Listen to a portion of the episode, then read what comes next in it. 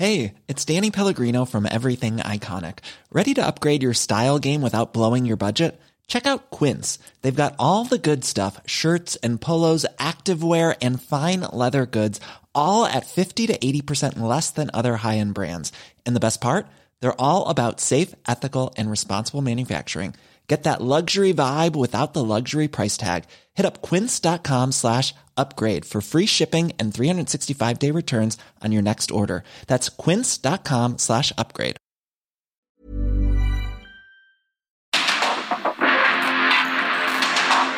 Porque el mundo actual no se entendería sin la economía, las finanzas y los negocios.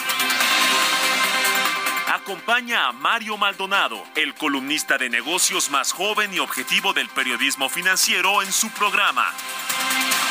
Bitácora de negocios.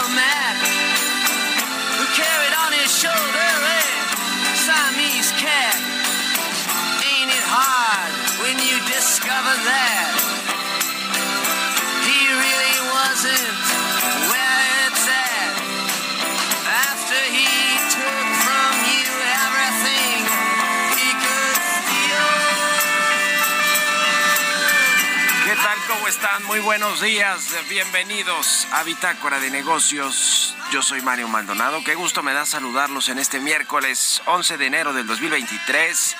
Estamos transmitiendo en vivo como todos los días aquí en la cabina del Heraldo Radio. Gracias por acompañarnos en punto de las 6 que abrimos la barra informativa de esta estación. A todos los que nos escuchan por la 98.5 de FM, muchas gracias por madrugar con nosotros, por sintonizarnos eh, tempranito aquí en estas frecuencias del Heraldo Radio, quienes nos escuchan en el resto de la República Mexicana, también en Guadalajara a través de la 100.3 de FM, en Monterrey por la 99.5 100.7 de FM y en el resto del país también a través de las estaciones hermanas del Heraldo Radio. En el sur de los Estados Unidos nos escuchamos también eh, a través de distintas estaciones en Brownsville, en Iowa, eh, y bueno, pues eh, a quienes eh, nos escuchan en las plataformas de radio por internet y escuchan el podcast también, muchísimas gracias. Comenzamos este miércoles con un poquito de música antes de entrarle a la información. Estamos escuchando esta semana artistas que, según la revista Rolling Stone, son de los 200 mejores cantantes de todos los tiempos. Y es el caso de este que escuchamos de fondo, el estadounidense Bob Dylan. La canción se llama Like a Rolling Stone, una de las pues, más conocidas de este legendario cantante Bob Dylan y la vamos a estar escuchando hoy aquí en Bitácora de Negocios. Le entramos, le entramos ahora sí a la información. Vamos a hablar con Roberto Aguilar los temas financieros más relevantes. Jerome Powell evade hablar de las tasas de interés y las bolsas ahora esperan el dato de inflación en los Estados Unidos, el dato pues de cómo cerró todo el 2022, la inflación en Estados Unidos y el mes de diciembre, por supuesto. Atraídos por las altas tasas, los flujos extranjeros de capital también regresan a México. Es una buena noticia esta inversión, pero recordar que son pues estas inversiones catalogadas como golondrinas de cartera que pues, pues así como llegan o regresan a México se pueden ir en cualquier momento y las cadenas de suministro, eh, el impulso a estas cadenas es el principal acuerdo del TEMEC, acabó, pues se fue ayer, más bien Joe Biden se quedó, Justin Trudeau todavía tiene una agenda para hoy aquí en México. Vamos a hablar de todo lo que sucedió ayer en esta cumbre de líderes de América del Norte y los discursos del presidente López Obrador, que pues prácticamente hizo de esta reunión una mañanera. 25 minutos y no dejó hablar a Joe Biden, quien se quejó al final. Le vamos a tener toda la crónica de lo que sucedió ayer. Vamos a hablar también con Carlos Reyes, como todos los miércoles, un tema de industrias. Vamos a analizar pues la cuesta de enero, lo que representa esta cuesta de enero para las empresas y las familias. Vamos a entrar al tema, hablaremos también con Alfredo Cutiño, director para América Latina de Moody's Analytics, sobre el resultado de esta cumbre de líderes de Norteamérica. En términos económicos, se dejó en vilo, por cierto, el tema del, eh, del TEMEC, de las consultas en el sector energético, de las, eh, eh, del tema del maíz transgénico. Así que vamos a hablar de eso y también de pues Brasil, lo que está sucediendo en Brasil de, en su política interna, pero eh, pues también en términos económicos, cómo le va a afectar eso a nuestro principal competidor de la región latinoamericana. Brasil y, hablaremos con Jesús Carrillo del IMCO sobre cómo consolidar América del Norte como la región más competitiva del mundo, que es lo que quieren nuestros presidentes. Se hizo un anuncio ahí también interesante para sustituir importaciones, para competir contra Asia y por atraer esas inversiones, ese llamado nearshoring que del que México se puede beneficiar. En fin, le vamos a tener todo toda esta información hoy aquí en Bitácora de Negocios, así que quédense con nosotros en este miércoles 11 de enero. Vámonos al resumen de las noticias más importantes para comenzar este día con Jesús Espinosa.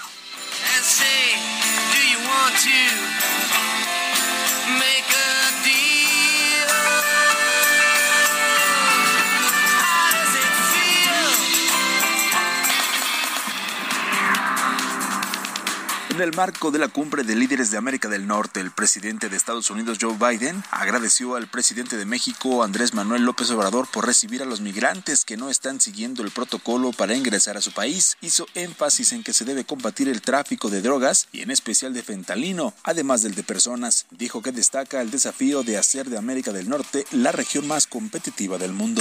Por su parte, el primer ministro de Canadá, Justin Trudeau, afirmó que en el hemisferio está sufriendo el flagelo de una migración recordó que 21 países adoptaron una estrategia en la materia en la Cumbre de las Américas que se realizó hace seis meses. Señaló que Canadá se complace de que México y Estados Unidos se hayan comprometido a fortalecer las energías limpias y que haya oportunidades para todos.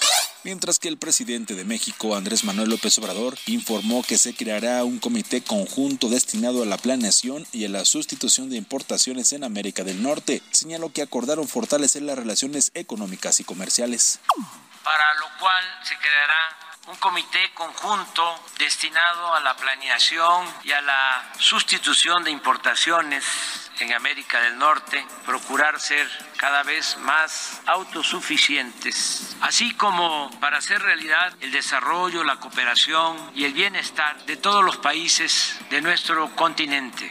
El Banco Mundial recortó sus proyecciones de crecimiento para México en 2023 de 1.5 a 0.9%, esto como resultado de las condiciones monetarias restrictivas, altas tasas de inflación y la merma en las exportaciones. La Organización para la Cooperación y el Desarrollo Económicos informó que la inflación interanual promedio de sus 38 miembros, medida por el índice de precios al consumidor, cayó a 10.3% en noviembre de 2022. El editorial.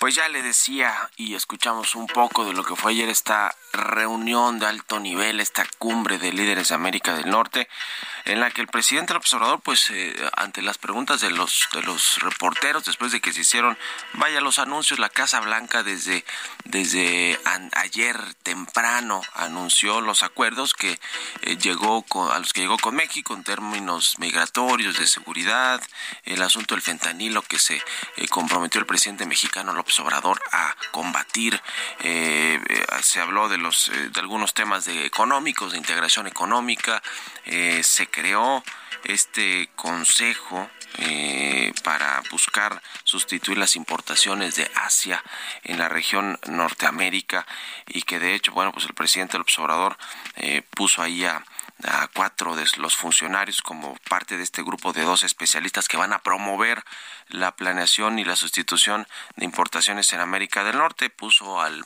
al canciller Marcelo Ebrard, al secretario de Hacienda Rogelio Ramírez de la O, a la secretaria de Economía Raquel Buenrostro y a Alfonso Romo, que ya no está propiamente en el gabinete, pero pues fue el jefe de la oficina de la presidencia y actualmente pues eh, es todavía un enlace con los empresarios del presidente López Obrador. Eh, interesante esto, ojalá que funcione, pero yo me pregunto si será que aún llegando a los paneles de controversias México con Estados Unidos y Canadá eh, por este conflicto del sector energético, por estas diferencias que hay claras y marcadas sobre la política energética de México, pues con todo esto se, se mantendrá esta intención de atraer inversiones en conjunto y de buscar sustituir las importaciones de Asia en la región de Norteamérica pues ahí está la gran pregunta, creo yo, porque se, vendría más bien una guerra comercial, ¿eh? Eh, sin duda alguna, si nos ponen aranceles por este asunto energético, eh, que este pronóstico reservado. Raquel Buenos dijo que lo quería resolver antes de enero, por cierto, de antes de que llegara esta cumbre, más bien durante los primeros días de enero, pues no sucedió. Y ahora pues ni siquiera se tocó el tema. Al revés, lo único que vimos es que el presidente del observador le decía, se echó su mañanera de 25 minutos y no dejó eh, espacio para respuestas de Joe Biden ni de Justin Trudeau. Y obviamente, pues Joe, Joe Biden por lo menos tomó nota y fíjese nada más lo que comentó luego de que no le diera el micrófono al presidente del observador y diera por terminada la cumbre, dijo Joe Biden que quede registro que no sé qué preguntas no respondí, pero estoy preparado para hacerlo después. Híjole, las formas, las formas diplomáticas o políticamente incorrectas del presidente López Obrador, pero bueno, ahí está el tema. ¿Ustedes qué opinan? Escríbanme en Twitter, arroba Mario y en la cuenta arroba Heraldo de México. Industria y economía. Y como todos los miércoles ya está con nosotros Carlos Reyes. Mi querido Carlos, ¿cómo te va? Buenos días.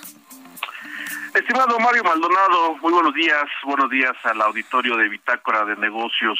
Oye Mario, pues mira, si bien las presiones inflacionarias se dieron un poco al cierre del año pasado, bueno, pues estas siguen estando por encima de la meta objetivo del Banco de México, ¿no? Y bueno, pues inclusive sabemos que la, la inflación para los productores el año pasado fue de 4.88%, mientras que para el consumidor fue de 7.82%, es decir, que la inflación sigue siendo muy alta. Y bueno, en esta temporada que apenas eh, concluyó recientemente llamado el maratón Guadalupe Reyes, ¿no? Bueno, este que ya ya concluyó hace algunos días. Bueno, este periodo Mario se presenta siempre como pues una etapa en la que el consumo promedio de las familias se incrementa y bueno, si no planearon con anticipación esos gastos, pues la economía familiar se ve seriamente afectada y entonces se presenta un fenómeno Mario que todos conocemos como la cuesta de enero. ¿Qué es la cuesta de enero? Precisamente la dificultad a inicios de año que se presenta ante los gastos de eh, las fiestas decembrinas. Ahora, ¿cómo nos toma por lo general esta encuesta? Bueno, fíjate que hay un, sondeo muy interesante que realizó la plataforma de servicios financieros Coru.com y la empresa de estudios de mercado Brad Engagement, en donde, bueno, fíjate que señalan que el 61.8% de los mexicanos asegura quedarse sin dinero después de la época decembrina, mientras que el 38% declara tener pues algo de dinero disponible después de estas fiestas. Un 75.6% de los mexicanos dice haber reservado una parte de su aguinaldo precisamente porque sabe que se enfrenta con esta cuesta de enero y bueno, está preparado, pero un 24% nunca se preparó y entonces se enfrenta esta cuesta de enero. Ahora, ¿cómo aplica el gasto en esta temporada de sembrina? Bueno, pues el 41.9% de las personas que están que fueron incluidas en este sondeo gastó de 3 a 5 mil pesos en este periodo el 29% desembolsó de 5 a 10 mil pesos, mientras que el 24.9% gastó menos de mil pesos, pero el, 30, el 3.7% desembolsa arriba de los 10 mil pesos, lo cual ya representa un gasto importante. Ahora, ya pasadas estas fechas y de acuerdo con ese sondeo, entre los gastos que más preocupa a los mexicanos precisamente en esta cuesta de enero y seguramente se escuchará entre las personas, los amigos. Bueno, pues está, por ejemplo, el pago de los servicios básicos como el agua, eh, el predial, algún tipo de impuestos, el pago de algún crédito o un préstamo, la renovación de los seguros, la, anualidad de tarjetas, eh, y bueno, aunque el alza y el ajuste de precios es un tema que también genera preocupación, pues están estas estas responsabilidades. ¿Cómo se, se libra esta cuesta de enero, bueno, pues la mayoría de las personas o recurren a algunas opciones como por ejemplo buscan un ingreso extra, usan algún fondo de emergencia o algún ahorro que se tenga, también empeñan algún bien, piden prestado a los familiares, solicitan un préstamo al banco o bueno, buscan financiarse a través pues de la tarjeta de crédito, lo cual es muy eh, arriesgado tomando en cuenta las tasas de interés que enfrentamos en este momento. Los mexicanos eh, eh, buscan precisamente ir a las casas de empeño para salir de sus deudas y qué es lo que más eh, detecta esta encuesta que es lo que llevan precisamente a estos negocios bueno principalmente joyas el 32% de los encuestados van a empeñar joyas el 20% pantallas y las computadoras o las tablets, el 16% también empeña sus teléfonos celulares y los relojes, mientras que el monto que esperan recibir por el empeño precisamente de sus bienes va desde los tres mil a los diez mil pesos para enfrentar esta cuesta de enero. Y es que hay datos de la Conducef en donde señala que el 84% de los mexicanos admite que durante enero experimenta dificultades financieras, es decir, se está bien detectado en el caso de las familias mexicanas y solamente el 11.5% dice que se preparó para esta cuesta de enero. Lo mejor para este inicio de año, Mario, pues es tener en cautela con los gastos, porque se prevé que durante 2023 también la inflación va a estar alta y entonces a pesar de algunos eh, pues, programas no del gobierno o algunos intentos de programa bueno pues la inflación va a estar alta por lo que la cuesta de enero va a ser un problema para las familias mexicanas y hay que estar preparados Mario. Hay que estar preparados. Muchas gracias Carlos. Muy buenos días. Buenos días Mario. Un abrazo. Sigan a Carlos Reyes en Twitter C Reyes Noticias 6 con 21 vamos a otra cosa en un momento continuamos con la información más relevante del mundo financiero en Economía y Mercados. Roberto Aguilar ya está aquí en la cabina del Heraldo Radio. Mi querido Robert, buenos días. ¿Cómo estás, Mario? Me da mucho gusto saludarte a ti y a todos nuestros amigos. Pues fíjate que los mercados amanecieron muy animados y es que justamente el día de ayer, a la espera de esta intervención de Jerome Powell, el presidente de la Reserva Federal de Estados Unidos, no habló del tema de las tasas, sí enfatizó que la Reserva Federal es independiente, bueno, y esto fue interpretado de manera positiva justamente porque se sumó también al tema de la reapertura de China los mercados, te decía, pues eh, positivos ahora, justamente a la espera de los reportes trimestrales del sector bancario que inician hoy y mañana se da a conocer la inflación en Estados Unidos que sí va a bajar, pero el tema es qué tan, qué tan sólido es este ajuste como para pensar que podría influir en las decisiones de política monetaria de la Reserva Federal. También te comento que luego de dos años de salidas históricas de capital extranjero, México vio un regreso de flujos foráneos el año pasado.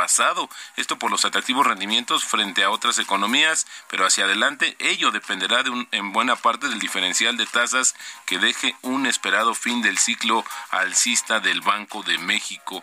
Interesante porque fíjate que esto ayudó también al peso, es que la demanda de papel por parte de extranjeros comenzó a crecer justamente luego de que el Banco de México aceleró el endurecimiento de su política monetaria para hacer frente a la inflación, abriendo una amplia brecha con las tasas que ofrecen otras naciones, lo que también te decía ayudó al tipo de cambio que el año pasado se apreció 5% y bueno, pues está en muy buenos niveles comenzando este año. También te comento que los precios del petróleo operaban estables, ya que los participantes del mercado pues se veían eh, justamente sorprendidos por una inesperada acumulación de inventarios de crudo y combustibles en Estados Unidos. Y bueno, pues el tipo de cambio, Mario te comentaba, 19.05, ayer tocó un mínimo de 19.04.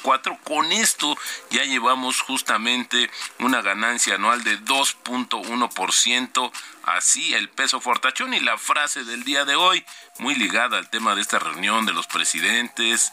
Ya comentabas pues en tu editorial también el, protagonismo que asumió el presidente Andrés Manuel López Obrador y dice la asociación entre Estados Unidos, México y Canadá hace que nuestras economías y cadenas de suministro sean más fuertes, nuestros países más seguros y nuestra gente más próspera. Esto lo dijo justamente el presidente Joe Biden.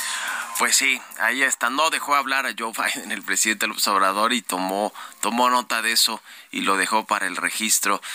Pero bueno, pues no, no creo que tampoco iba a comentar el asunto del tema energético, ¿no? Eso corre por otro camino y Estados Unidos y Canadá pues están firmes en que México los discrimina, discrimina a sus empresas, Robert. Fíjate que no, eh, de los, de los temas más álgidos que se habían anticipado, que era justamente el tema eléctrico y el del maíz, pues hubo yo creo prácticamente nada. De hecho, no estuvieron, no figuraron justamente en la agenda y esto pues no sé cómo interpretarlo. Pareciera que le abre más suspenso a las represalias que potencialmente pudiera tomar Estados Unidos. Sobre todo si se llegan a estos paneles de controversias. En fin, ya, ya lo estaremos viendo y platicando. Gracias, Robert. Nos vemos a ratito en la televisión. Gracias, Mario. Muy buenos días. Roberto Aguilar, síganlo en Twitter, Roberto AH. Vámonos a la pausa. Regresamos. En un momento continuamos con la información más relevante del mundo financiero en Bitácora de Negocios con Mario Maldonado. Regresamos.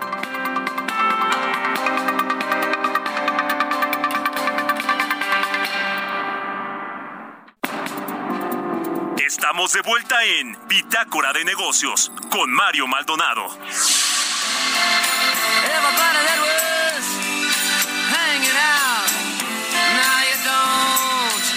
出来。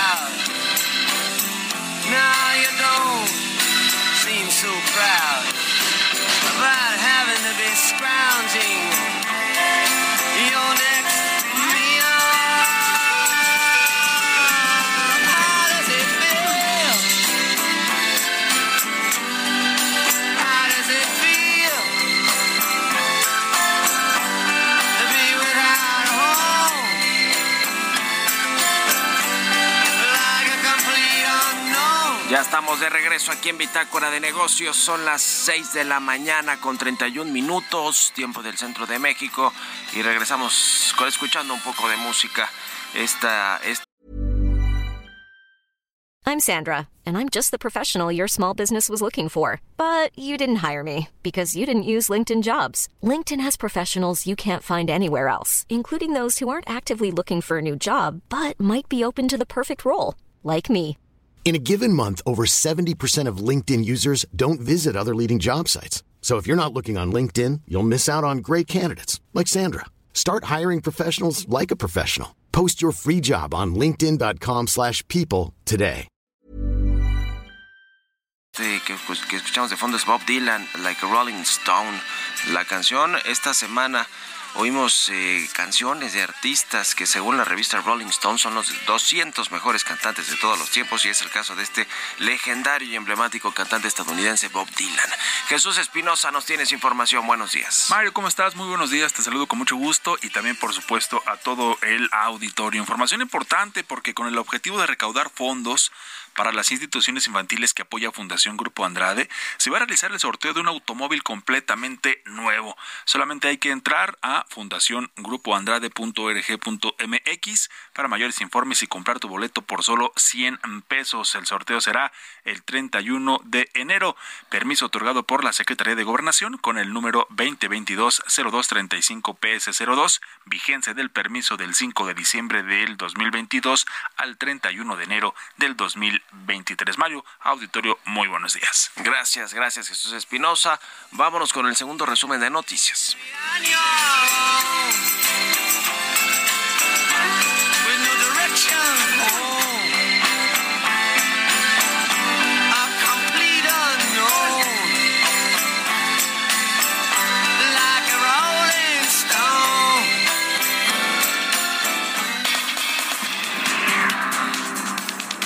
Las reservas internacionales del país iniciaron 2023 con un aumento, luego de haber cerrado el 2022 con un saldo total de 199.094 millones de dólares. El Banco de México informó que al término de la primera semana de este año, las reservas internacionales registraron un incremento de 626 millones de dólares.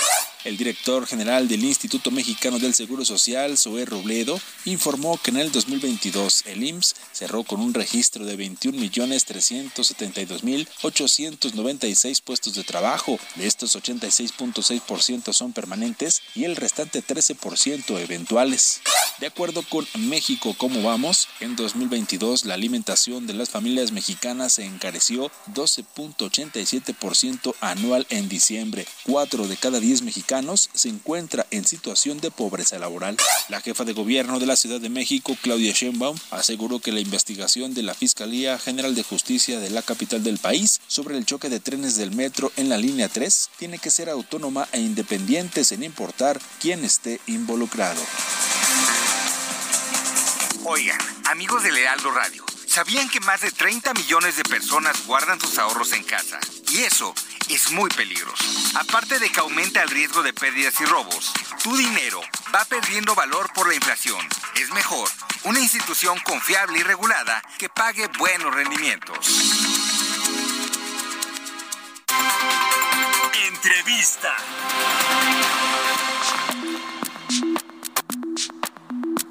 Y bien, ya le decía, vamos a platicar con Alfredo Cutiño, director para América Latina de Moody's Analytics. ¿Cómo estás, Alfredo? Buenos días.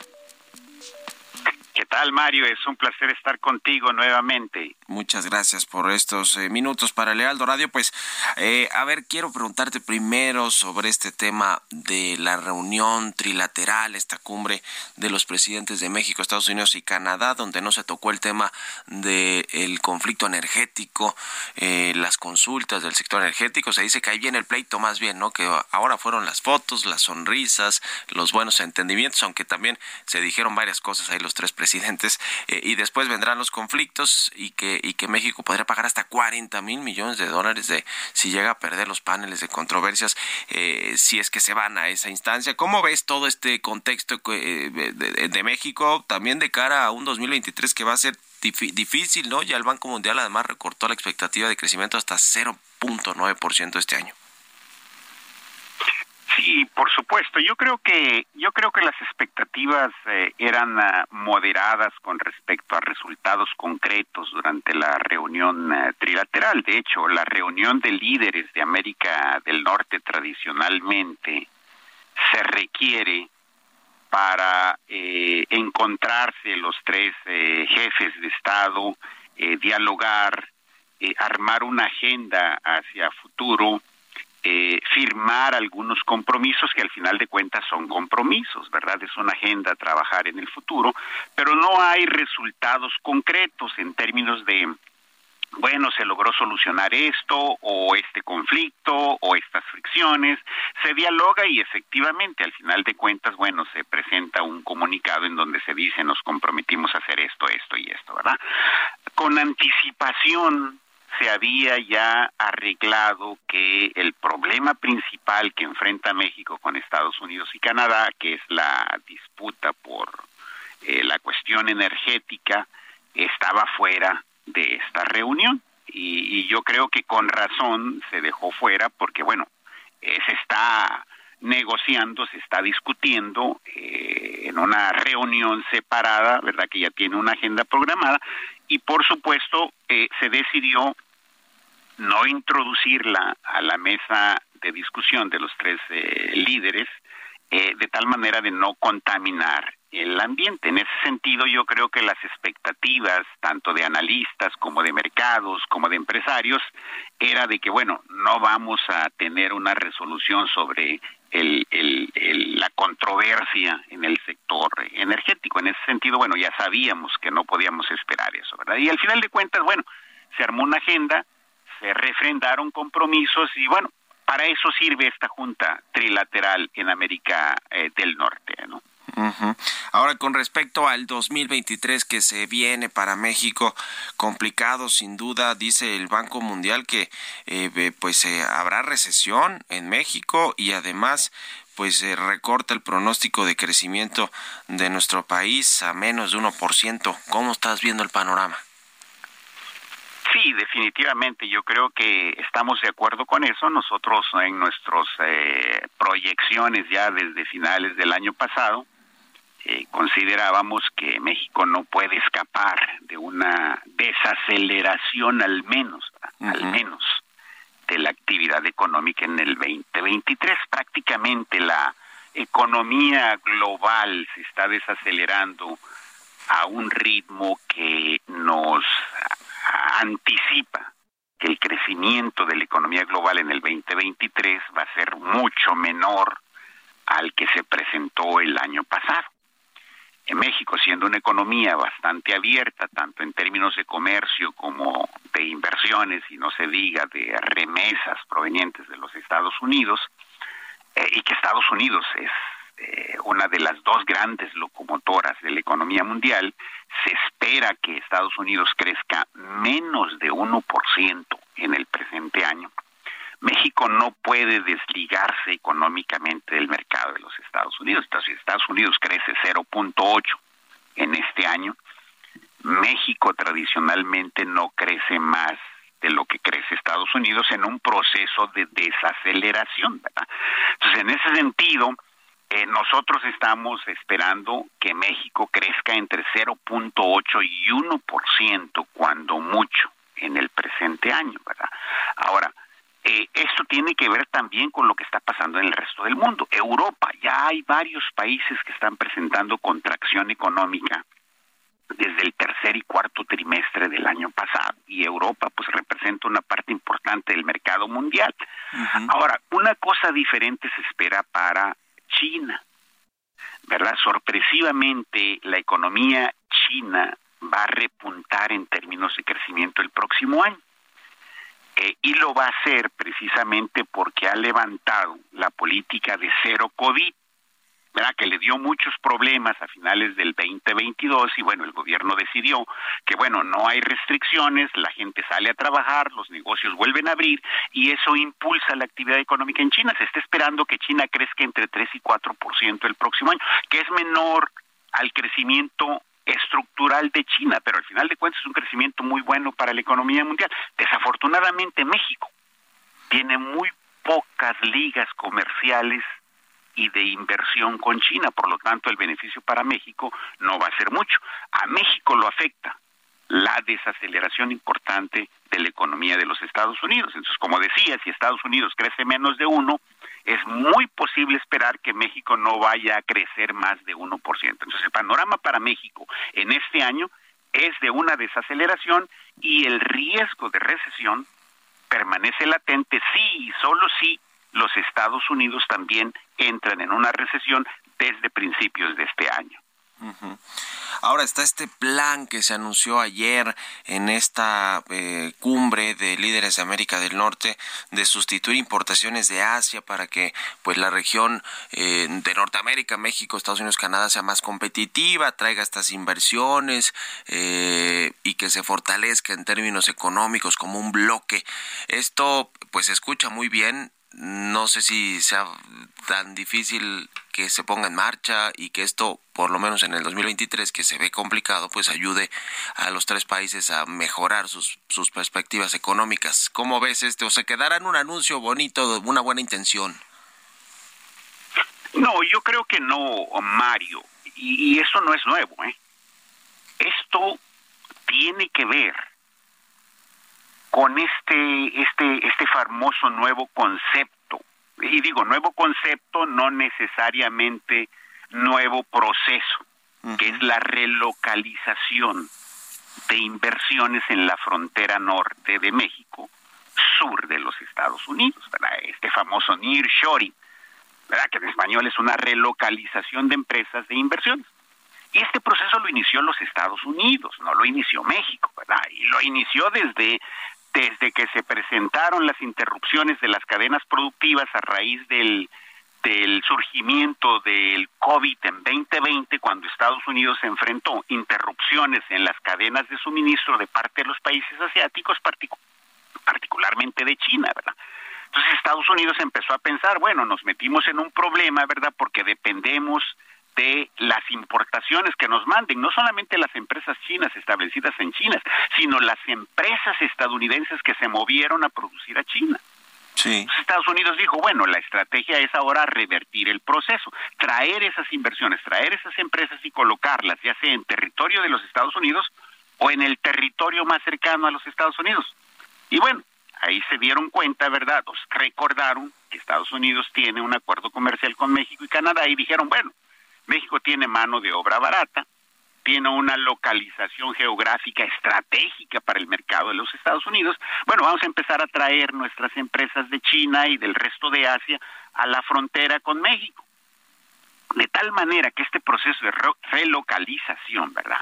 Se inició ya desde el 2020, ¿verdad? Y ahora se le da eh, todo eh, una atención como si fuera algo nuevo. No, ese proceso ya existía con años anteriores. Ahora el gobierno de los Estados Unidos le ha dado más importancia ahora, ¿verdad? A raíz de los problemas de interrupción en la producción de microchips para la industria electrónica, para la industria eh, automovilística.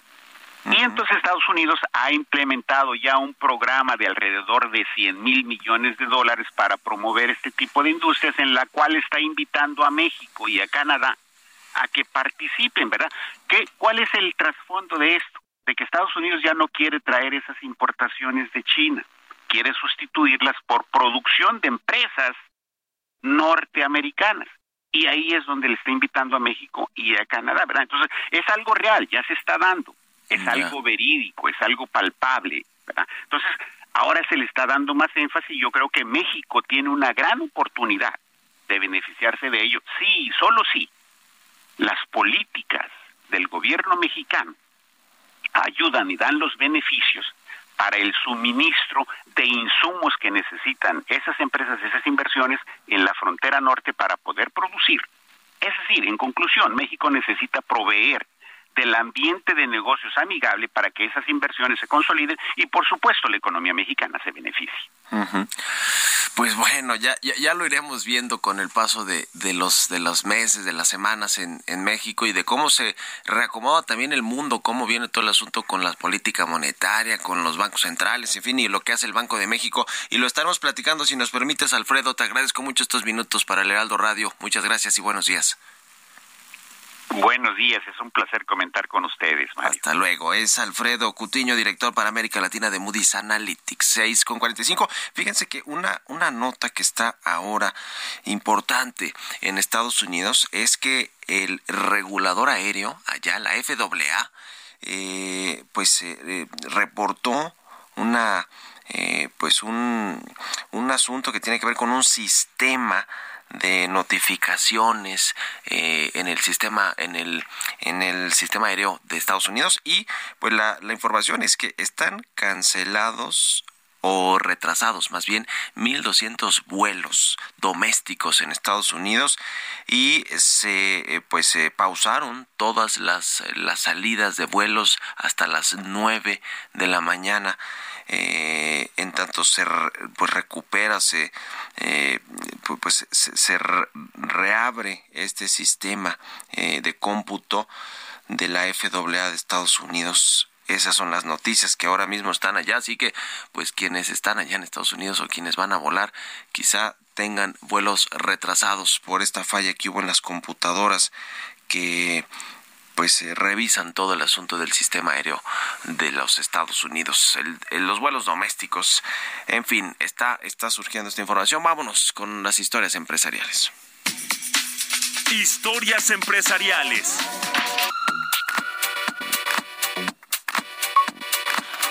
La industria automotriz mexicana pronostica un crecimiento de 6.6% en la producción para este 2023, lo que significaría el segundo año de aumento. El año pasado el incremento fue de 9.2%. Nos platica de esto Giovanna Torres.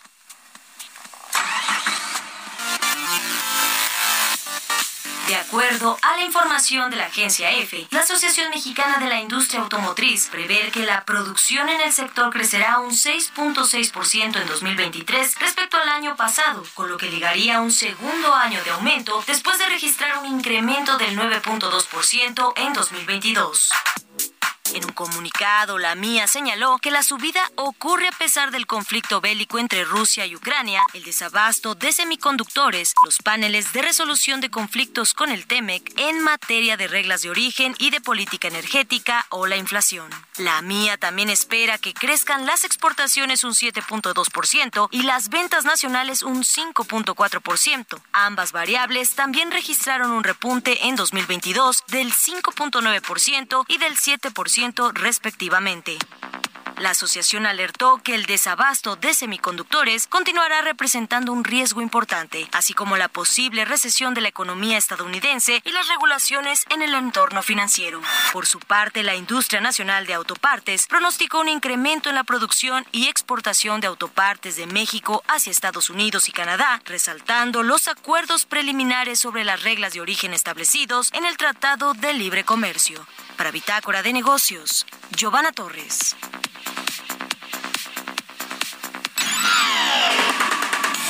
Mario Maldonado en Bitácora de Negocios. Y bien, vamos a platicar ahora con Jesús Carrillo. Él es director eh, de Economía Sostenible del Instituto Mexicano para la Competitividad. ¿Cómo estás, Jesús? Buenos días. ¿Qué tal, Mario? Encantado de saludarte. Muy buenos días para ti y para tu auditorio. Muchas gracias. Pues, ¿cómo viste esta cumbre de líderes de Norteamérica, eh, sobre todo en el contexto, pues, del TEMEC, de la atracción de inversiones, el nearshoring, eh, la, integración económica de estos tres países, cómo consolidar a esta región y hacerla, pues, como se dijo allá, la más competitiva del mundo, más competitiva que Europa, en fin, eh, ¿cómo están viendo el asunto ahí en el IMCO? Bueno, Mario, de entrada, pues creo que, que hay que decir que siempre es buena noticia que estas eh, cumbres existan, si bien desde luego los mensajes son bastante genéricos, lo hemos visto en los comunicados a propósito de la reunión trilateral del día de ayer, eh, pues claro que, que no vamos a encontrar muchas respuestas muy específicas y por eso nosotros desde el INCO pues hemos, eh, digamos, publicado lo que creemos que podría ser una agenda que, que de verdad apoye a la competitividad de la región y creo que lo primero pues tiene que ser eh, fortalecer el Estado de Derecho, es decir, respetar y comprometerse por parte de las de los tres países al cumplimiento con lo que se establece en el TEMEC. En particular, eh, México ha tenido ahí el, el digamos o tiene las consultas en materia de política energética, que es pues, realmente un, un, una eh, violación grave y que involucra a toda una política. Es decir, no es simplemente una visión.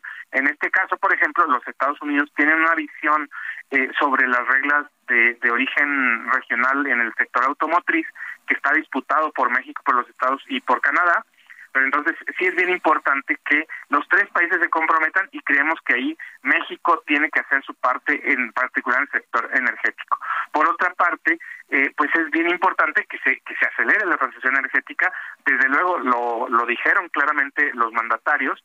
Creemos de todos modos que aquí algo bien importante que tiene que hacer México es eh, no solo eh, impulsar y, y, ser atractivo para las inversiones que se han comentado para el plan Sonora, uno, se tienen que dar detalles. Y dos, México se tiene que preparar con infraestructura, Mario, en materia de gas natural, en materia de eh, transmisión y distribución eléctrica y en materia de puntos de carga para la electromovilidad, porque simplemente tener coches eléctricos pues no sirve de nada si no hay dónde cargarlos. Y entonces hay otras cosas como la infraestructura logística, ¿no? O sea, México sigue rezagado en esto de, de la, de los aeropuertos, ¿no? Del, de, la, eh, de, la aviación que tenemos categoría eh, todos en la Administración Federal de Aviación de los Estados Unidos y no podemos tener nuevas eh, eh, rutas hacia los Estados Unidos o desde ese eh, o desde ese país. Desde luego otras cosas como las aduanas, los puertos, los aeropuertos y algo bien importante desarrollar eh, y compartir el capital humano. Este sería el cuarto eje sobre el que nosotros nos nos pronunciamos en un comunicado que sacamos el lunes eh, y es y es creemos bien importante también entender la diferencia de los mercados laborales. Los Estados Unidos están batallando para conseguir trabajadores calificados, México los tiene en abundancia. Ojalá pueda haber eh, nuevas eh, eh, rutas para poder compartir el, el mercado laboral entre los tres países se ve, se ve retador, por decirlo menos, eh, esta integración económica y el fortalecimiento de todas las cadenas de producción y el atraer las inversiones a, Norteamérica. Ojalá que funcione. Y en un minuto, eh, Jesús, antes de que nos caiga aquí la guillotina, este, ¿cómo, eh, digamos, a México tendría que empezar por el asunto del Temec, me imagino, ¿no? Por el por, dirimir eh, de buena manera el tema energético que ya mencionabas para pues eh, buscar ahora sí eh, consolidar todo el tema comercial con Estados Unidos, Canadá y, y, atraer esas inversiones y aprovechar nuestra mano de obra, ¿no? O sea, sí, sí es clave esto que se resuelva de las consultas energéticas. Sin duda, Mario. Lo principal es, es, es que el Estado mexicano tenga un compromiso creíble con sus propios compromisos. Y esto es bien importante eh, también destacar que el TEMEC fue negociado en su última eh, en su último tramo ya en el 2018 por el equipo que encabezaba eh, la, la, administración que iba a entrar en ese año. Entonces, este gobierno es el que firmó el TEMEC este Senado, esta legislatura, es la que lo, lo, lo avaló. Entonces es bien importante que México lance este mensaje de credibilidad porque solamente así, solamente dando certeza, se pueden eh, recibir inversiones, porque los inversionistas necesitan una visión de largo plazo y por eso el Estado mexicano tiene que garantizarla desde luego. Pues te agradezco Jesús Carrillo, director de Economía Sostenible del IMCO, por estos minutos y muy buenos días.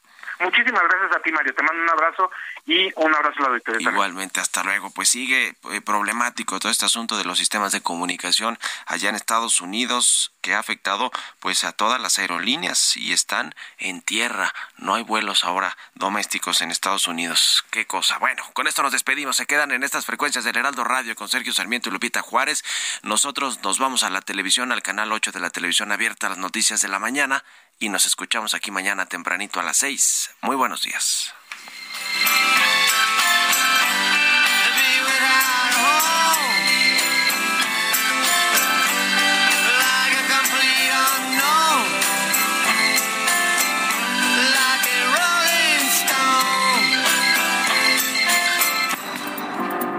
Esto fue Bitácora de Negocios con Mario Maldonado.